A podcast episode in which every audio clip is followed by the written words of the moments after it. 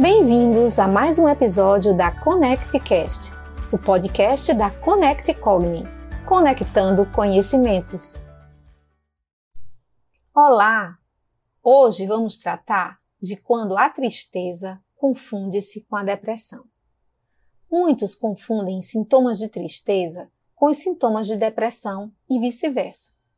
A tristeza é um sentimento que invariavelmente sempre ocorrerá a qualquer indivíduo, pois, como a alegria, é impossível viver sem ter momentos de tristeza.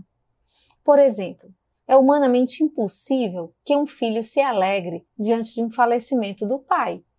E assim, poderíamos listar uma série de exemplos para mensurar que o sentimento de estar triste infere-se no âmbito da condição humana. Mas o fato de ser comum e natural não quer dizer que devemos nos acostumar a viver tristes. Nem muito menos será natural que essa tristeza nunca passe. Aqui mora exatamente o perigo que assola milhares e milhares de pessoas mundo afora. A depressão. A depressão pode ser classificada em três níveis, segundo a Classificação Internacional das Doenças, a CID-10 a depressão leve, a depressão moderada e a depressão grave.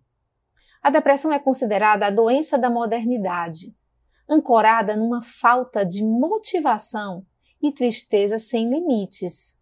Exige prevenção e providências imediatas.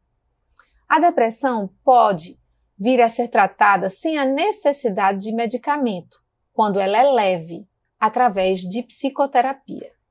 Porém, os níveis moderado e grave necessitam de um tratamento psiquiátrico medicamentoso para amenizar os sintomas, concomitantemente sempre junto à psicoterapia. O ideal é buscar tratamento logo quando surgem os primeiros sintomas depressivos.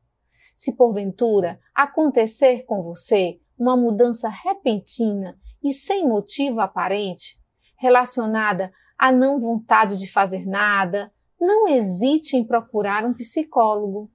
Oriente sempre as pessoas de seu círculo social a fazerem o mesmo.